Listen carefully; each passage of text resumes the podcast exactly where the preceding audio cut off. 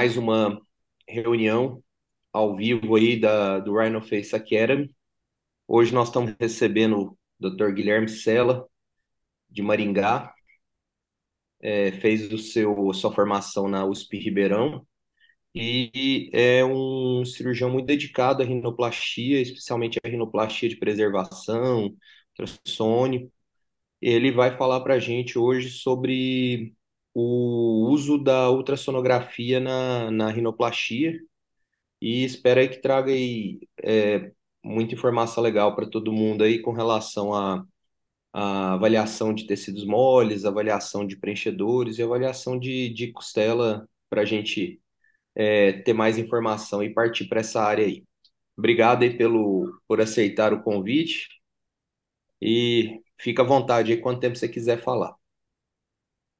Valeu, Lucas. Obrigado pelo convite. Eu que fico muito contente, muito honrado aí.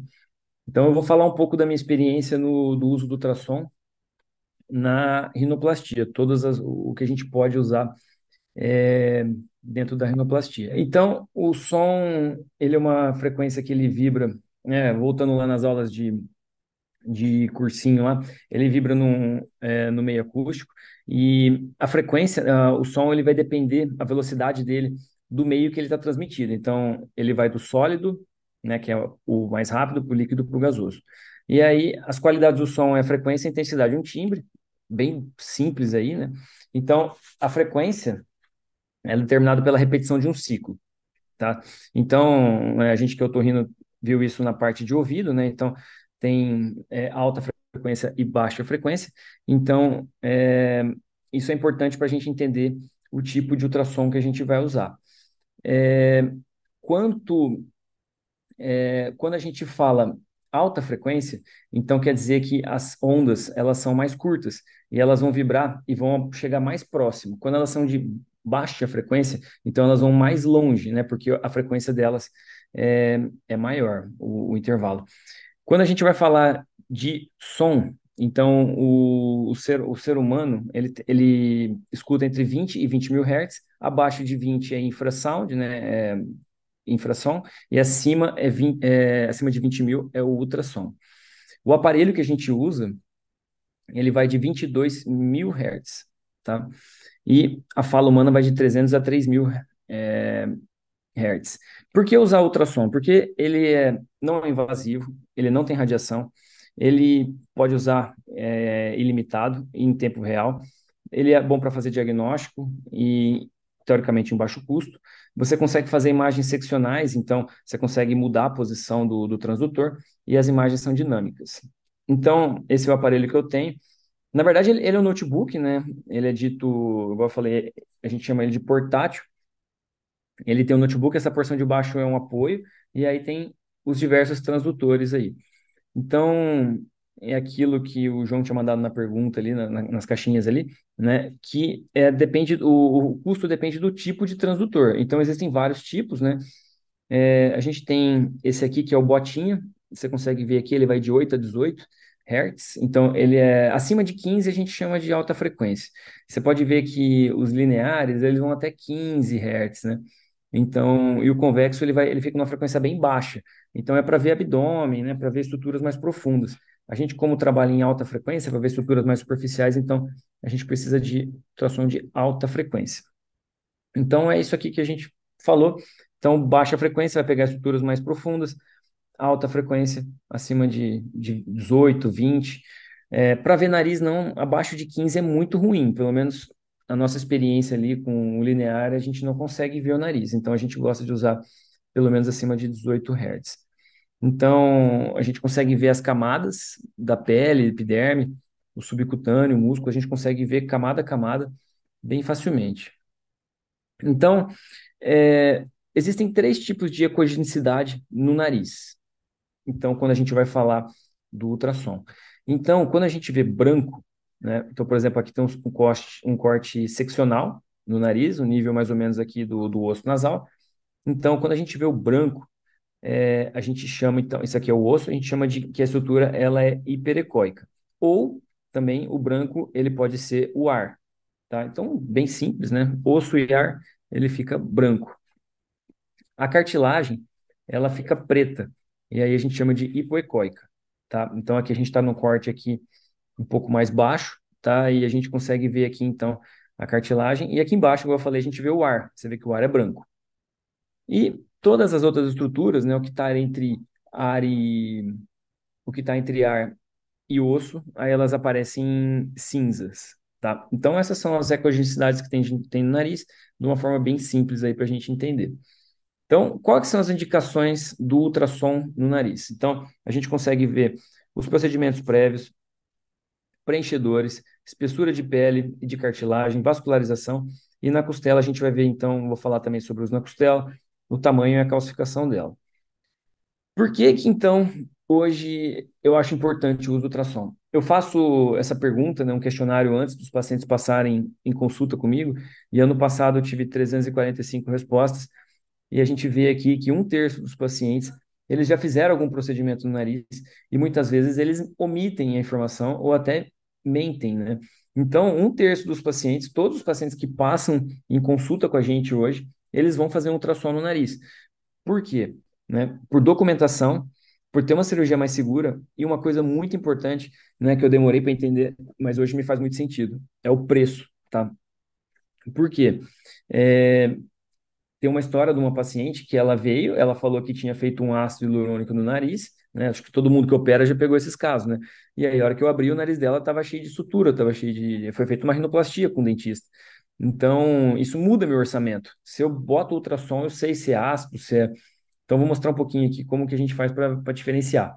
Né? Então, o, o, propósito, então, é identificar procedimentos prévios, o tipo de preenchedor, se é ácido, se é PMMA, se é fio, a quantidade e a localização desse preenchedor. Então, os preenchedores, de uma forma bem simples aqui, é, tem basicamente dois tipos: os hidrofílicos, que eles são próximos da água, então eles vão ficar hipoecoicos, e os hidrofóbicos, né, que são sintéticos, eles vão ficar hiperecoicos, ele vai ficar mais branco, tá? Por conta de microesferas, essas coisas. Então, é bem, é, é bem simples de diferenciar. É, a camada ideal de de injeção, do, de, de injetar o ácido hialurônico, apesar que eu não gosto do ácido no nariz, ele é dito como supraperiosteal ou suprapericondral, porque daí você tem menos chance de, de lesão vascular. Quando ele está na camada correta, isso facilita na hora de tirar durante a cirurgia. Quando ele está na camada incorreta, a gente vai ter que fazer manobras aí para tirar. Isso é, é dito na literatura, mas é, eu hoje eu tiro todo o ácido hialurônico. tirar o é... Ah, cara, Então, esse é um paciente que eu não faço mais isso hoje, então hoje tem ácido hialurônico, eu vou aplicar a hialuronidase, porque isso me atrapalha muito na cirurgia, eu tomo mais tempo para ficar tirando essa, essa, esse material. É, o nariz, ele fica, a pele fica distendida, então muitas vezes isso me dá dificuldade de, de diminuir projeção, principalmente. Um outro problema do ácido hialurônico que eu vejo, ele muitas vezes ele está em planos que a gente não consegue tirar, então ele está no meio da derme, né? Aqui no caso ele tem um cisto, né? Foi feito ali na, na pré-maxila, no ponto subnasal. É, muitas vezes ele está no meio da musculatura, ele está no meio da derme, a gente não consegue tirar o ácido inteiro, então o ácido me atrapalha muito durante a cirurgia. E é, eu nunca tive problemas, mas eu já tive alguns colegas, mais de um inclusive, que teve infecção no pós-operatório e em narizes que tinham sido aplicado ácido hialurônico. Então, aqui um caso, só para exemplificar, uma menina de 16 anos, ela queixava então da, da giba, nariz largo, sem definição, e ela com 16 anos, ela já tinha feito duas vezes ácido hialurônico e uma vez fio, na última vez. Então, uma mãe bastante sem juízo, né? E aqui é um ultrassom do nariz dela, então, a gente consegue ver, então, esses pseudocistos, né? Então, essas imagens mais pretas, e é bem... Então, a gente consegue ver como... É bem fácil de ver, e essa imagem é da raiz dela. Então, olha como que tinha ácido nessa raiz, né? Então, essa, essa paciente foi lá uma das primeiras, aí, a gente operou acho que no final do ano passado. É, então, o, o ácido hialurônico, ele aparece como oval, redondo, né? E essas estruturas, então, formam como se fossem pseudocistos. Tá vendo que são vários cistinhos, né? Então, no caso dessa paciente, a gente fez a hialuronidase, e aí a gente consegue ver é, Aqui estão vendo o pseudocisto, tá vendo essas microesferinhas branquinhas aqui? Isso aqui é a hyaluronidase. Olha como que ela fica quando aplica, tá? E é instantâneo, né? Não sei se alguém já fez. É bem legal. Uma dica. Na época, a gente usava essa Biometil, essa marca. É, eu já escutei de, de, colegas dermatologistas que o Biometil, ele dá muita reação alérgica. Então, hoje a gente usa a Toscane. É um pouco mais cara, mas vale a pena. É, então, os motivos de eu fazer é porque o paciente também lembra de como que é o nariz antes da cirurgia. A gente tem menos surpresas e menos risco de infecção. É, a Toscane, ela vem com 1.500 unidades. Você pode diluir para 3 ou para 5 ml. Então, você coloca 5 ml de, de solução salina. Então, você vai ter em cada ml 300 unidades. E aí, você pode aplicar geralmente até 100 unidades, não tem uma dose máxima, mas eu sugiro até 100 unidades para dissolver 0,1 ml. Então vamos dizer que o paciente colocou, sei lá, meia ampola no nariz dele, que eu acho que é muita coisa, né? Então você vai colocar então meia ampola, você vai colocar 500, que dá 0,5 ml, você vai colocar 500 unidades. Então você pode colocar aí daquela solução 2 ml no nariz, mas é muita coisa, tá? Então eu sugiro colocar aí meio ml, um, tá? Não mais que isso daí. Aqui a gente vê a imagem na hora, tá? Eu apliquei a hyaluronidase, a gente consegue ver que já diminuiu um pouquinho, né? Lógico que tá inchado o nariz, né? Só que aí, essa paciente, ela inchou bastante no dia seguinte. É... Ela acordou assim no dia seguinte. Aí a gente passou um antialérgico, passou uma, uma beta-30. E aí, no, no outro dia, dois dias depois da aplicação, já tinha sumido já. Então, uma dica também, perguntem sobre alergia, principalmente alergia picada de insetos, tá? Abelha é, ela tinha alergia, então os pacientes costumam inchar mais, tá? É, a anafilaxia é muito raro. Então, assim, a hyaluronidase, é, eu não vejo, eu nunca escutei falar de alguma complicação. Tem o risco da anafilaxia, mas é um risco muito, muito baixo. Então, assim, o paciente tem história de ter feito ácido hialurônico no nariz, a minha dica para quem for operar, faz a hyaluronidase. A cirurgia vai ser muito mais tranquila e, e, muito mais seco, muito mais limpo o nariz. Então aqui é o nariz, é, opa, antes da, quando ela chegou, aqui depois da hyaluronidase, a gente esperou 15 dias, e aí aqui quando tirou a tala dela, aqui estamos no consultório, é, a gente fez a cirurgia de preservação de dorso, fez uma técnica de, se não me engano foi tetras nela, né, uma técnica de meio de, de septo, e eu coloquei um pequeno enxertinho na ponta, tá? Então é, eu chamo de One Graft Monoplastic, que é só o extensor. No caso dela, eu coloquei um micro cap ali só para ganhar um pouquinho mais de definição. Então a gente já publicou, eu com o Mário, Dr. Davis também, e o Ishida, a gente já publicou é, alguns artigos aí sobre preservação de dorso, que é uma, eu gosto bastante de, de preservar. Então aqui, depois da hyaluronidase, e aqui um mês depois da cirurgia, estava bem recente ainda, mas a gente vê como que o nariz fica mais seco, né, com a ponta fica um pouco inchada por conta que a pele fica distendida, mas é resultado bem recente. Aqui uma outra paciente, eu operei ela mais recentemente, ela tinha queixa de ponta caída e de giba. Ela já tinha feito também duas vezes ácido hialurônico, a última vez um ano atrás.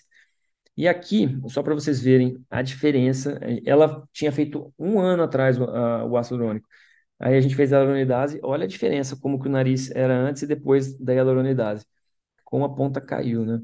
Então, assim, ó, minha, minha dica, façam, tá? Ah, mas faz três anos, pode fazer. Sempre cai um pouquinho a ponta, sempre fica um pouco ali na, entre as curvas mediais, na ponta, na, na pré-maxila também, que eles colocam muito aqui no, na parte de baixo, na raiz, que fica no meio do músculo, tá? Então, minha dica é façam tá? Que isso ajuda bastante. Então, aqui um, a cirurgia dela, então, abrindo o nariz, só para vocês verem que não tem ácido nenhum, né? Então, tá bem sequinho o nariz, tá? A gente vê que não tinha ácido nenhum. Aqui também, no caso dela, acho que a gente não fez preservação, tá? Então, só mostrando abrindo. Ela não tinha cartilagem, então o septo era muito pequeno, a gente foi para costela. E abriu o teto aqui no caso, não foi preservação não.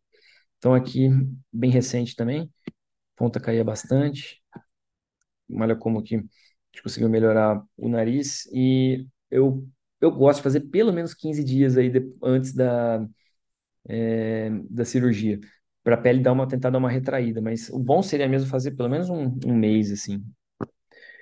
É, bom, um pouquinho sobre o PMMA. O PMMA, ele já é, é, o PMMA, o PMMA clássico, tá? O metacrilato mais antigo. Ele é mais sintético, então ele tem essas imagens é, mais brancas e ele vai formar uma cauda de cometa, ele vai formar uma sombra acústica é, por trás dele, né? Então, onde você bate ultrassom, ele vai formar uma sombrinha, tá? É, então, o PMMA é fácil de diferenciar o PMMA do ácido hialurônico. Eu escutei falar, né, os dermatos estão falando que os PMMAs mais recentes, eles estão vindo, né, essa formulação que eles estão fazendo, ele tem menos é, material sintético. Então, com isso, fica um pouco mais difícil diferenciar. Mas dos casos que a gente pegou, não foi complicado. Essa paciente, ela tinha feito rinomodelação definitiva com o dentista, e ela veio comigo porque ela estava com dificuldade de respirar e ela falava que o nariz ficava inflamando, inflamava, melhorava. E, eu- e ela falou que tinha uma ponta batatinha antes de, de operar com ele, né? E, e eu falei, pô, meu, eu olhei o nariz dela, no- o septo estava inteiro, não mexeu na costela, eu falei, e ela tinha uma ponta batatinha, eu falei, como é que esse cara afinou essa ponta, né? Aí eu falei, putz, meu, tá errado esse negócio. Aí a gente fez uma um ultrassom dela e ela tem imagens bem características aí de, de PMMA. Então, é, essas estruturas mais hiperdensas aqui em cima, aqui, ó, esses branquinhos aqui, a Núbia bateu o olho e falou assim: Ah, cara, esse é PMMA, viu? Então, é, então, essa foi uma paciente que mudou meu orçamento, porque eu tava na dúvida, né? Mas, cara, mexer esse nariz aqui com PMMA vai dar um trabalhão danado, né? Bom, Então, não é o caso dela, esse aqui é um caso de uma paciente que eu operei já tem mais tempo, deve ter uns dois anos, mas é, falou que tinha feito ácido hialurônico, e aí a hora que a gente abre, sai essa, essa estrutura dura, né? No caso, esse aqui, graças a Deus, não estava grudado nas outras estruturas, mas muitas vezes é, o ácido, esse, esse PMML gruda na pele, ele, ele adere em outros tecidos, né? Isso atra- acaba atrapalhando para tirar, muitas vezes a gente nem consegue tirar, né? Muitas vezes fica se tiver no meio da derme. Essa semana mesmo a gente pegou uma também. É, os fios vai depender muito da característica do fio, né? Se o fio ele é um fio é, não absorvível, um fio sintético, ele vai ter sombra, acusta, sombra acústica posterior. Se ele for absorvível, aí, é, aí pode ser que não veja ele tão bem, tão fácil, tá? Então, eu já procurei imagens, já tem poucas pessoas que viram fios assim no ultrassom. Essa também é uma paciente que eu operei há mais tempo, né? Também tinha um fio, queria ter feito ultrassom dela antes mas é bem comum. Então, como é que é minha conduta aí é, nos pacientes que já fizeram qualquer procedimento nasal? Vai fazer ultrassom de alta frequência, a gente faz no consultório mesmo, está à disposição ali da gente. Eu faço, é, quando a Núbia está lá, ela faz. A minha fellow também, a, a Fer já aprendeu a fazer. O meu ex-fellow, o Léo, também já ensinamos também. Todo mundo lá na clínica faz. Tem característica de ácido hialurônico? Vai fazer a hialuronidase, pelo menos 10 dias, né? É, mas o ideal é fazer pelo menos aí, eu acho hoje, quanto antes, né? Quanto tempo, mais tempo você tiver, melhor. Não tem características de ácido, aí você vai ter que avaliar cada caso, né? Se for PMMA, se for fio, ou se for algum procedimento prévio. Então, isso muda conduta e muda orçamento. Outra, outra possibilidade aí do, é, do ultrassom. Então, essa paciente veio, uma fratura nasal, é, no raio-x, ela só fez, tinha feito raio-x, ela é de outra cidade, de uma cidade pequena, e não dava para ver nada no raio-x, e ela também já não gostava muito do nariz dela, da giba, né? E aí a gente fez um ultrassom, aqui na imagem dá para ver bem, tem uma descontinuidade óssea aqui, dá para ver então a fratura, aqui o osso nasal direito, tá vendo como que dá para ver certinho a fratura aqui, e aqui do lado esquerdo também. Então a gente consegue ver fraturas, tá? Até pós-operatório também a gente consegue ver, né? Espessura de pele. Tem alguma coisa na literatura, não achei nada de muito concreto ainda em relação ao ultrassom, mas a gente está estudando, tamo, a gente está é, medindo espessuras de pele de pacientes para comparar com pós-operatório e com o uso da isotretinoína. Então, tem que ser um ultrassom de alta frequência para conseguir ver espessura de pele. É, ultrassom de baixa frequência não consegue ver é, a segunda, segunda casa aqui depois do zero aqui no centímetro. Então tem que ser de alta frequência. Né? Então aqui meu esfelo aqui tem uma pele mais grossa, então você consegue ver aqui os números aqui. E a vascularização, né? Eu conversando com o Fred, ele falou, pô, cara, por que que você não começa a ver vascularização de nariz, né? Então a gente começou a fazer nesses narizes revisionais, né? Então essa paciente, a gente foi lá e fez o o, colocou o ultrassom com Doppler na columela dela, como se fosse aqui no, no lugar da incisão que ela já tinha, e ela tinha uma artéria bonitinha pulsando ali. Aí você já vai para a cirurgia mais tranquilo, né? Ó, você vê que tem uma artéria ali de, de meio milímetro, então é uma artéria bonita, né? Uma artéria que vai irrigar bem a columela, né? Então a gente começou a fazer isso de, de rotina nos pacientes revisionais. Só que essa paciente, ela. Aí a gente fazendo ultrassom no dorso dela, e não sei se vocês conseguem ver alguma coisa aqui, né? Então aqui tem imagens seccionais aqui do dorso. E olha aqui, eu botei ultrassom ali no dorso dela, falei, cara, tem uma coisa errada, tem um negócio preto aqui, e você vê que o, a cartilagem dela tá aqui embaixo, né? Eu falei, cara, tem alguma coisa nesse dorso aqui. Aí a hora que eu abri o nariz dela, olha lá, tinha um enxerto lei no dorso dela. Por isso que o dorso estava meio alto. Então, pô, foi legal, eu consegui identificar alguma coisa. Eu já vi que tinha alguma coisa errada ali. Eu não sou especialista, não sou radiologista, mas eu vi que tinha um, alguma coisa no dorso dela, né? Então aqui, essa cirurgia bastante difícil. Então aqui o resultado imediato e aqui com três meses, né? Então melhorou a cicatriz também dela ali. E o pós-operatório aqui. Você vê que tinha um enxerto aqui no onlay aqui. Eu acho que o cirurgião prévio abaixou muito e depois colocou alguma coisinha ali para tentar camuflar. Não sei. Bom, aqui um pouco agora sobre a costela, né? O nosso, o que que eu vejo aí? Então, para o Lucas que está lá no centro cirúrgico e tem uma um ultrassom de baixa frequência, né, um, um, linear, como é que a gente consegue usar na costela? Então, essa paciente, ela veio 52 anos, já tinha feito duas ortognáticas, ela queixava da ponta caída, e como é que a gente consegue ver, então, o, qual é o uso da, do ultrassom na costela? Então, a gente consegue medir o tamanho dela. O ultrassom você vem, marca um ponto, aí continua medindo. Então, aqui no caso dela, eu não estou conseguindo ver aqui embaixo, tem um negócio na minha frente, mas deve estar com acho que 6 centímetros de costela, tá? E consegue ver também a, a largura e a espessura dela. Então, no caso, tinha 1 por 0,8, né? E isso bate bastante, né? O tamanho que a gente vê no intraoperatório com o tamanho que a gente mede no consultório. E aqui, ó, no ultrassom dela, você vê que tem uma, uma calcificaçãozinha. E aqui a gente consegue ver essa calcificaçãozinha, então. Então é muito legal, cara. Você consegue ir para o centro cirúrgico mais previsível, você consegue escolher a costela, né? Então aqui no caso dela, a gente usou, aqui está com seis meses de pós, né, pós-ortognática. Ponta não caiu, graças a Deus. Né? Esses pacientes ah, têm muita mudança no pós, né, pós-ortognática.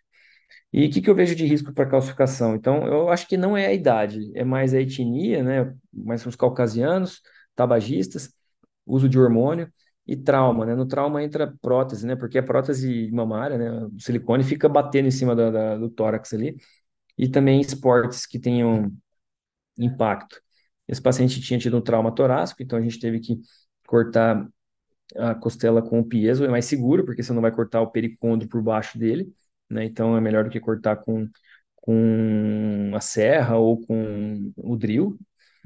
É, para cortar, né? Então, putz, meu, quando a gente pega essas costelas aqui, né, dá um trabalhão, mas pelo menos para cortar eu acho mais seguro também. E depois de cortar, para furar ela, para né, para usar ela, a costela, então, com o piezo a gente consegue fazer isso, né? Então, por que, que a gente tenta evitar costelas calcificadas? Por conta de toda a dificuldade de manuseio dela, né? Aqui uma outra paciente, queixa de ponta caída, ela já tinha feito ortognática, tinha passado em dois cirurgiões, uh, tinham pedido tomografia para ela, não queriam operar por conta da, da calcificação nas, na costela dela.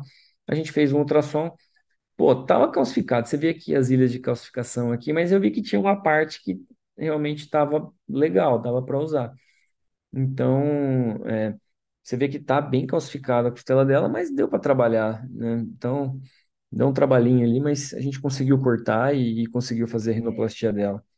Alguns pedaços teve que usar o piezo, mas é, mas é calcificação de costela, é, não tem jeito. Quando tem essas calcificações grandes assim, vai ter que acabar usando o, o piezo. Aqui um outro caso, então, o paciente sequela de, de, de duas rinoplastias, a gente fez nanofet para melhorar um pouco o aspecto da pele, e aqui também ultrassom para escolher melhor a, a costela dela. É, a gente vê que tinha uma costela boa, enxerto composto para melhorar aquela retração do triângulo mole. Aqui não é o caso dela, é um outro caso que a gente coloca o enxerto composto, então, é, para conseguir melhorar um pouquinho aquela, aquela retração importante que ela tinha, não tinha material, então aqui três meses de pós. Ficou um pouco assimétrico porque numa cirurgia foi feita revisão, ela foi operada com a concha do lado direito, e aí o meu enxerto composto ficou pequeno do lado de cá, mas o outro lado ficou, ficou satisfatório e ela está bem contente com o resultado. Bom, o ultrassom é um método que eu acho bastante seguro e não invasivo para a rinoplastia. Tem que ter uma certa experiência, principalmente para anatomia, e o uso do aparelho tem uma certa curva de aprendizado, não é tão, tão simples, é, igual a gente mostrando, parece mais fácil, né? Documentação e diagnóstico dos preenchedores deixa a cirurgia mais segura. O diagnóstico da qualidade da costela, eu acho que tem alguns estudos aí já de espessura de pele, vascularização do nariz, mas eu acho que ainda são bem incipientes, ainda bem, bem novos aí. Eu acho que é, precisa ter mais estudo em relação, principalmente a parte de espessura de pele. É, foi mal. É, o nosso curso aqui em Maringá, a gente teve, vai ter um curso, vai começar amanhã, depois de amanhã, né? Vai vir o Gosling aqui. E em novembro, então, vai vir o Mário Ferraz. É um curso de três dias de, só de preservação e uso do PIES, né? E ultrassom. É, são poucas vagas, né? Então, vamos lá para a nossa segunda edição. Começamos depois de amanhã. A gente tem o Fellow anual. Estou no meu segundo ano. Então, me acompanho no consultório, no, no hospital, no centro cirúrgico, na rotina do dia a dia. E também a gente recebe. Esse aqui é o hospital novo nosso, de plástica, está bem legal. É, a gente está num grupo de de 10 cirurgiões plásticos, então tá, tá um hospital que causa, tem uma experiência bem diferente aí pro, pro paciente, tudo novinho. E é, a gente recebe bastante visitante, né, semanalmente, aí passa uma semana com a gente, já recebi, acho que ano passado, mais de 40, então eu gosto bastante de receber pessoas aqui. E a gente tem uma plataforma online também, incentivo do, do Lucas aí. Valeu, Lucas. A inscrição da nossa plataforma é até a semana que vem, é até segunda-feira só. Se tiverem dúvidas aí, pode mandar, tá? Estou à disposição aí. Obrigado, viu, Guilherme? Obrigadão, excelente. Eu imaginava que você ia fazer uma aula excelente aí, foi fenomenal. Obrigado. É... Vamos lá para as perguntas. Antes de começar, eu até mandei no grupo aí, no seu grupo aí, mandei no nosso grupo também. Ah, o interesse pelo ultrassom aqui a gente tem faz muito tempo. Eu te mandei o primeiro trabalho que a gente publicou aí em 2011, é, de uso de ultrassom no nariz. Então, nosso trabalho provavelmente é o mais antigo, é, avaliando espessura de pele. Na época, é, a gente queria mostrar né, a teoria do, do Shin, né, de que você afina a pele quando você estica o nariz.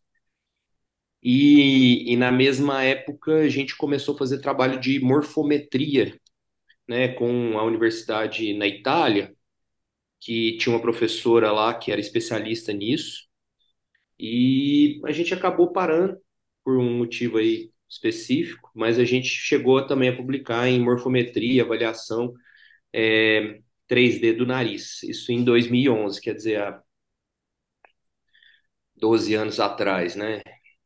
Então, a gente meio que, com o pessoal da radiologia aqui, padronizou né, o exame e a gente só não evoluiu porque as coisas foram mudando, né? Veio, veio o extensor com mais força, a gente mudou a, a cirurgia, né? Isso em 2011. Então, em 2000 e, em 2013, né, 2014, nós começamos a ultrassom, o, o extensor como, sei lá, 100% dos casos, e isso aí é, modificou um pouco o nosso raciocínio mas eu acho que é uma área que nem se falou, tem muita pesquisa a ser feita, e eu acho que o ultrassom, ah, um outro comentário, nem mandei isso também no grupo, é, em 2013, é, eu era revisor ainda sou revisor, né, da, na época Archives of Facial Plastic, que o editor era o Wayne Larrabee. É, hoje ela chama Facial Plastic and Aesthetic Surgery Medicine, que é a mesma revista, mudou de nome, que o editor é o Travis Tollefson. É, e eu fui revisor de um artigo de um grupo da Alemanha que fez aplicação do ultrassom em costela para avaliar antes da rinoplastia. Então, há 10 anos atrás foi o primeiro trabalho. E o trabalho estava com alguns defeitos, alguns problemas, e aí eu, eu critiquei e sugeri recusar. E aí o Larabi me ligou e falou: Olha, Lucas, cara, isso aqui é diferente. A gente precisa publicar isso aqui porque esse artigo vai virar, um dia vai ser o artigo que todo mundo vai citar quando publicar sobre ultrassom em costela. E realmente foi, né? Ficou 10 anos aí parado. Hoje todo mundo tem citado esse artigo é, do pessoal lá. Então, é, vamos falar assim, é o artigo também seminal aí em ultrassom. Eu acho que são informação, são, são coisas básicas aí que a gente tem que saber para ir criando a, a ciência em cima disso, igual o Guilherme falou. É, eu, eu já- esses dois, esses dois artigos aí, o teu e o, esse alemão aí, são artigos muito bons. É, mas o, o negócio é, é que o para avaliar nariz tem que ser o de alta frequência, viu, Lucas? O, o de baixa É, frequência, cara, eu já a gente tentou, sabe, pegar porque eu tô tentando é, porque como você quer usar, muita gente quer, né? E eu tô tentando indicar um ultrassom que tem um baixo custo e funcione pro nariz, entendeu? Pro nariz e pra costela. Eu até agora não achei esse ultrassom, entendeu? Porque você tem que ter um ultrassom de alta frequência e um ultrassom com baixo preço, então isso é difícil de achar. É, mas a hora que eu achar, se eu achar algum legal aí, eu vou começar a indicar para as pessoas, entendeu? Porque não é difícil o manuseio, né, cara? E tá no nosso dia a dia, isso, isso facilita muito, entendeu? é questão da indústria perceber a demanda também, né? É, eu já, eu já falei com uns três, quatro representantes, cara, mas é, essas coisas demoram para chegar lá, né, cara? É, demora, demora, demora. Deixa eu responder o João, que ele fez umas perguntas Isso, legais. isso. Isso Ele aí é eu. Eu já percebi que ele é, ele é radiologista, então ele quer saber que que ele vai, como é que ele pode ajudar os colegas aí, né? Então, quando a gente vai fazer ultrassom, o objetivo da, da costela, o objetivo é saber se tem calcificação e o tamanho dela, né? Cada cirurgião tem uma, tem uma preferência, eu costumo tirar a, a sétima, a- eu costumo tirar a sétima, tem, tem gente que gosta mais da sexta, da oitava, então é, faz a sexta, a sétima, a oitava dos dois lados ali, e para ver o tamanho, né, largura, espessura, e comprimento dela e você tem calcificação ou não. Aí você pode colocar calcificação em porcentagem, tipo, ah, eu vejo uma ilha de calcificação medial, ou eu vejo é, 30% da costela calcificada, sei lá, você pode classificar assim, eu acho mais fácil. Ô, ô, Guilherme, o que eu faço com, com o radiologista aqui, eu peço para ele marcar para mim a costela que tem menos calcificação. Aí Melhor ele ainda. marca com a canetinha, número um, número 2, número 3, as que tem ordem de calcificação, para aí a paciente já vem no mesmo dia no consultório, eu tiro foto, ou ele tira e me manda, e a gente já deixa definido qual costela vai buscar.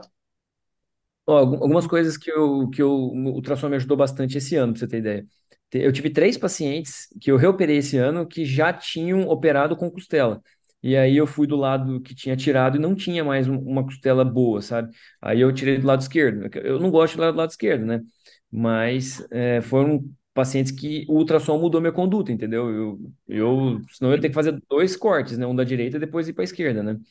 É, esse é um negócio você. assim, na minha experiência aí, eu, eu sempre recomendo, quando o paciente tirar de um lado, você tira da, do outro, sempre. Uhum. Porque é, mesmo a paciente tendo costela boa, o trauma da ressecção vai fazer aquela costela do lado ossificar.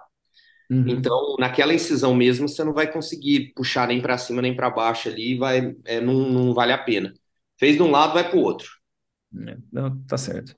Outra paciente que, que o ultrassom me salvou de uma revisão, cara, que era uma paciente que eu tinha operado, que tinha feito o ácido, e aí a ponta não estava legal, não estava definida, e aí eu, eu falei, cara, vou fazer um ultrassom. Aí a gente fez, eh, tinha ácido na derme, entendeu? Aí eu apliquei a hyaluronidase no consultório, ela voltou depois de um mês, a ponta já estava mais definida, ela estava contente, entendeu? Então ela me salvou de uma revisão, cara. Eu ia ter que operar, tirar a costela, fazer tudo de novo, entendeu? Então, pequenas coisinhas assim que vai mudando o meu dia a dia, entendeu? Lógico, lógico. Ó, o Arthur perguntou, eu sei que você falou aí, mas repete, é, é, se enxerga algum fio com ultrassom. Consegue, fio inabsorvível você consegue ver bem, né? Tipo nylon, prolene, você consegue ver porque como ele é um, ele é material sintético, o, ele faz uma sombra, então você consegue ver certinho. Então pacientes que já pacientes que conseguem, é, que já fizeram rinoplastia algum procedimento no nariz, é, então você consegue, você consegue diferenciar, né? Porque muitas vezes o paciente chega para você e fala, ah, eu fiz ácido hialurônico. Você vai lá, bota o ultrassom, você consegue ver ácido, se é PMMA, se é fio, o que que ele fez no nariz. Então, é, isso, muitas vezes ele omite, muitas vezes ele mente, né? Os pacientes acabam mudando as histórias, né? Então, É, eu ele acho fala, eu fiz rinomodelação definitiva. é, né? E, e chega lá para você, hora que você abre o nariz, muda toda a programação cirúrgica, né? Então você acha, você entra lá para fazer uma rinoplastia primária, você tem que fazer uma reconstrução, né? Então é, isso muda orçamento, né? Então você vai ter que mudar teu valor, porque se é uma rino primária e uma revisional, teu valor vai ter que mudar, né? O, o, o João perguntou da, se seria a parte cartilaginosa. João, é isso mesmo, cara. A gente só usa cartilagem, a gente não usa osso. Então a gente quer saber qual parte da costela tem menos osso. Então, se naquele pedaço cartilaginoso, né, na parte cartilaginosa da costela, não tem osso. E se tiver, qual que tem menos? Porque é o que aquela que a gente vai querer usar. É, é, desculpa, eu, só, eu falei assim porque para mim já eu nem tinha me ligado, mas é na porção medial da, da costela, né, próximo ao externo, tem uma porção que é cartilaginosa, 4, 5, 6 centímetros aí, né, nos pacientes que tem bastante. Então, é, a gente quer do externo até essa parte, quanto que é cartilagem. E você no ultrassom consegue diferenciar bem a cartilagem do osso. E aí, se essa cartilagem tem calcificação, se tem ilhas de calcificação ou não. Isso é muito importante para a gente, porque muitas vezes a sétima está calcificada, a oitava não está. Já aconteceu também de eu ver no ultrassom isso aí. A gente já parte para a costela mais baixa, né? Você consegue ir mais direcionado na cirurgia. Guilherme, é, e eu vi que você falou na aula, mas só para frisar, quanto tempo que você, depois que você faz a hialuronidase, você vai para a cirurgia? Ô, Tomás, eu gosto de. Cara, O ideal mesmo, na minha opinião, hoje que eu vejo, é uns três meses. Porque a hora que você. Depende do tanto de ácido, né, que tu tinha no nariz. Porque o ácido, ele distende a pele, cara. Então, às vezes, você pega aquele nariz na cirurgia, você não consegue diminuir projeção, entendeu? Fica, você tem que projetar mais. E se você já faz e dá uma semana, 15 dias, você vai para cirurgia, muitas vezes aquela pele não, não foi, voltou para a posição dela, tá? Mas isso depende muito da quantidade, né, cara? Teve um paciente que eu operei hoje, ele tinha feito ácido quatro vezes já. E um homem. E só que ele não tinha nada, cara. Ele tipo tinha zero, uma bolinha na ponta só. Eu botei a hyaluronidase, não mudou nada. Eu não sei que, que se absorvia rápido, sabe? Então eu fiz semana passada e já operei ele hoje. Eu já Entendi. tive paciente que eu fiz a hyaluronidase e no dia seguinte eu operei, cara, porque não tinha tempo, o paciente era de fora, entendeu? É. Mas era muito pouco também. Mas se é muita uma. coisa, é muita, muita é, coisa, é bom, é bom dar um tempinho para a pele dar aquela retraída, uhum. entendeu? Eu tive uma paciente que eu tive que cancelar a cirurgia. Ela fez, ela fez e deu uma reação muito grande. Ela tava, ela era de fora, ela, ela enrolou para fazer. Eu pedi para ela fazer duas semanas antes. E ela enrolou e ela acabou fazendo dois dias antes da cirurgia. Chegou aqui no dia da cirurgia, eu falei, ó, não tem como te operar. O nariz dela estava inchado demais, eu falei, não tem como. Aí ela Então, esperou, a gente esperou mais 15 dias, depois fizemos a cirurgia. Mas, você assim, sabe. é, é- o difícil é porque, assim, o paciente de fora, né? Uhum. Mas foi, foi, vamos dizer, foi, ela, ela não seguiu a minha orientação e aí eu tive que, acabei cancelando e passei para outra data. É, é aquilo. Você sabe qual que foi aplicado? Qual a hyaluronidase? Ah, não sei, não sei, eu É, não sabia que existia nem, eu nem sabia que existia dois tipos, É, então, eu também duas aprendi na marcas. raça, cara. Aprendi apanhando, né? É. Então, minha, minha dica para você, compra essa Toscane, não é caro, deixa Aham. no consultório para os pacientes que são da região, aplica, aplica uns 15 dias antes, assim, cara, e Uhum. pergunta de alergia à picada de, de abelha, de, de inseto, porque incha Uhum. mesmo, cara. Você viu a foto lá da menina, né? Incha o rosto inteiro, A minha, É, a minha paciente não tinha condição nenhuma de querer fazer cirurgia porque estava muito inchado mesmo. É, essa daí que eu mostrei na, na aula eu tive que remarcar também, porque é aquela da região aqui. Mas é, não, não dava pra operar também. Uma semana ainda tava ainda um pouco inchado o nariz, entendeu? Mas Beleza. faça, cara. é, eu vejo ainda muito colega postando vídeo, saindo ácido hialurônico no nariz, cara. Eu falo, puta que pariu, cara. Não... Hoje, pra mim, eu já não vejo. Não dá pra fazer isso aí, é muito arriscado. Você não consegue tirar o ácido no meio da derme, É, entendeu? esse é o problema. Não dá, Esse é o cara, não problema. sai, entendeu? E Principalmente aqui, né?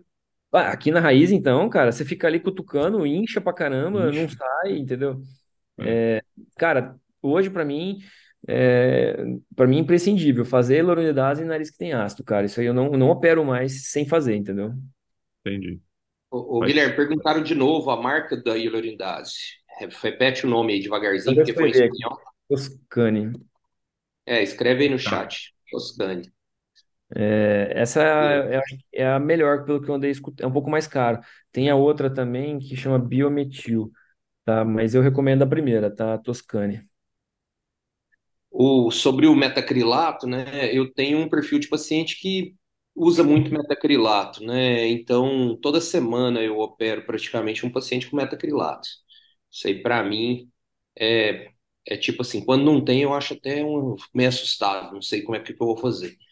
O, o, e a primeira vez que eu operei, que caiu a ficha mesmo, eu tava usando cautério, queimou e, e eu não associei. Eu achei, eu senti um cheiro diferente, eu achei que era um gás vazando. Cheiro de plástico, né? É, então, o cheiro da metacrilato é super diferente. É. Então, quem fizer a primeira vez queimar, né, você vai sentir o cheiro e você vai saber que é metacrilato. E aí isso é uma vantagem, porque aí você queima o metacrilato, ele evapora. Então, não necessariamente você precisa tirar, você pode queimar ele igual, como é que é que você chama? É eletro, é, escultura. É, Lucas. Não, mas agora o, o ácido você não vai conseguir queimar, cara. É, o ácido não. O ácido não. Eu vejo muito cisto mesmo, igual você mostrou no ultrassom, a gente vê muito na ponta, né? Um, um Uhum. cisto mesmo, né? E quando você rompe ele, vaza todo o ácido e, e É, pronto. é aquele, aquelas imagens no, no ultrassom, você vê pseudocistos, né? São vários cistinhos, assim. E, e essa história que o ácido ele, ele desaparece é mentira, cara. Isso aí ele é, na minha opinião, o que desaparece é aquilo que tá junto, é o veículo que tá lá, mas o ácido em si mesmo, ele fica lá. Já peguei de 4 5 anos e tava lá ainda, cara. Não some, não. É, eu tenho um paciente que eu, que eu injetei há 10 anos atrás e tá lá ainda. Tá até aí, né? dá pra ver ele no vídeo aí, né? Ele não, não saiu. Então, o, o, o que é. O, é, eu também, assim, o, é, o problema é que quando você vai falar isso pro paciente, você vai fazer um retoque, você vai colocar ácido que nunca mais vai sair, ele fala assim, ah, tá bom. Ah, É. porque é retoque, você acha que não, não vai sair. Mas a verdade é essa, eu falo pro paciente que vai fazer uma, duas vezes no máximo, e real, realmente, normalmente fica, né? Você tem alguma experiência com ácido e esse ácido novo com hialuronidase? Não, qual, qual que Com é esse? hialuronidase, desculpa, com, com hidroxiapatita, que eu fui ler a pergunta aqui, que é, é Tá. o, que o original é o Harmonica da, da Lergan. Não, esse eu não, não conheço. Mas é, esse negócio do ácido, o que que acontece? Às vezes o paciente vem, né, a Núbia faz muito ultrassom dermatológico para mapeamento facial, para ver ETIP, sabe? Então, às vezes o paciente vem, de- fez ácido há cinco anos, cara. Aí ele teve alguma, algum problema, alguma gripe, algum problema, e começa a fazer ETIP, sabe? E você vê lá e tem um monte de ácido no ultrassom, cara. No, cinco anos, no malar aqui, na mandíbula, entendeu? Então, cara, é, não some, cara. Eu já vi isso aí já. É, e, e, e até no seu, acho que no seu grupo lá que eu comentei, né? Paciente com, com doença autoimune, né? A gente, eu já vi vários casos, paciente com doença autoimune, até internação, paciente foi internado várias vezes, né? Eu acho que o Tomás até acompanhou também, que ela é mãe de um- de uma amiga nossa aí, e aí ela ficou internada com, ela tinha lúpus, eu acho, fez infecções assim grandes com ácido hialurônico. Eu acho que é isso. Alguém quer fazer alguma pergunta aí? Não? Então tá bom. Então vamos agradecer aí o Guilherme. Né, Guilherme, obrigado. brilhante aí a aula, trouxe muita informação aí pra gente. Eu gostei bastante. Eu imagino que todo mundo gostou. É, é isso aí. Obrigado. E eu tô, eu tô, tô colado no você, esperando você achar esse ultrassom aí mais barato aí. Cara, eu- nossa, o, o Tomás, eu já recebi tanta mensagem, cara. Já entrei em contato com um monte de gente, cara, mas o, o que eu. É que assim. É difícil achar um ultrassom que atende nariz e costela. Você entendeu? Uhum. Porque o nariz tem que ser alta frequência, o de costela tem que ser de baixa. Então, o ultrassom de nariz, que é o de alta frequência, ele, eu só achei o da Clarius, só que ele tá, pô, você vai gastar 60, 70 pila. Aí eu acho que, na minha opinião, não vale a pena comprar um ultrassom, se- só se tiver muita curiosidade, né? É. Agora, é, o de costela, aqui de baixa frequência, cara, por 20 contos Uma você acha. rinoplastia você paga, né? É, então, mas o meu objetivo era, era difundir isso aí, para todo mundo começar. Porque eu, eu, eu fui chamado para dar uma aula de ultrassom para os plásticos em, no começo do ano, cara, em fevereiro, é, lá em Londrina. E, e, cara, eles estão usando ultrassom para tudo, cara. Tipo, para ver pós-operatório, desde o pré, para avaliação de gordura, avaliação de músculo, no intraoperatório, na hora de injetar gordura, igual eu falei, e no pós-operatório, tipo, para ver complicação, para ver seroma, para ver é, problemas, entendeu? Então, eles têm usado bastante. Então, é, eu acho que tem muito espaço para gente, só que tem que achar o aparelho certo, entendeu? Eu tô conversando aí, a hora que eu achar, eu vou, eu vou mandar para vocês. É, Beleza. eu eu Vamos acho assim, né? Para a grande maioria, 99% aí do, dos cirurgiões de nariz, é, é ter um parceiro, é igual o João que entrou aí, né? Igual a gente tem aqui em Uberlândia, que, que faça o, essa parte, né? E você encaminha o paciente. Você não precisa ser coisa, o- né? resolver tudo. Com certeza. Não, se você tem essa uma- um parceiro, um cara legal ali para conversar e, e ele vai te dar um laudo direcionado para o que você quer, e aí eu acho que é, é melhor, é uma opção excelente, né, cara? Você não precisa esquentar a cabeça. Agora, para mim é tão bom, o paciente chega ali, ele não precisa mudar de clínica, eu já vejo exatamente o que eu quero, aonde eu vou tirar, o que eu vou fazer. Isso já muda meu orçamento ali na hora, então isso é algo que para mim facilitou bastante no dia a dia e minha experiência assim é, vale bastante a pena tá? Mas é, se tiver um parceiro também tá ótimo, cara, já ajuda bastante. Beleza, então. Obrigadão de novo, Guilherme. Valeu, Lucas, obrigado pelo convite, cara. Um grande abraço aí para Valeu, todos. Guilherme. Obrigado. Valeu demais. Até breve. Tchau, tchau. Tchau, tchau. Valeu.